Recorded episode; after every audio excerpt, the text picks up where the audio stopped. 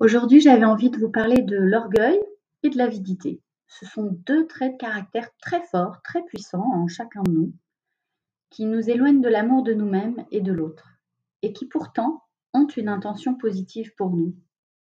La première étape, c'est de les observer et de les accueillir en nous-mêmes, dans notre existence, pour comprendre ce qu'ils sont venus protéger et comment ils se sont mis en action. Cette étape est indispensable pour pouvoir les transformer.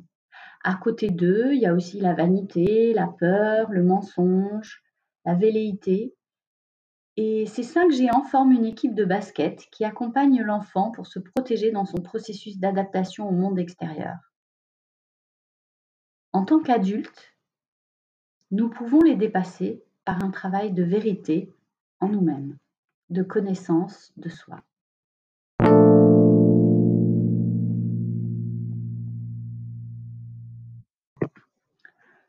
Pelure d'oignon. Effeuiller, dénuder ce trop-plein du passé, nettoyer ces espaces sans effacer leurs traces.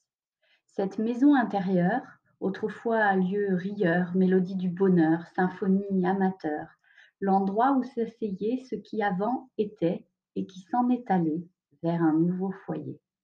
C'est ce canapé lit qui accueillait la nuit, l'amour et l'amitié, ce qui s'offre à donner ces espaces bienheureux d'un séjour amoureux, autrefois accueillant, sans résister au temps.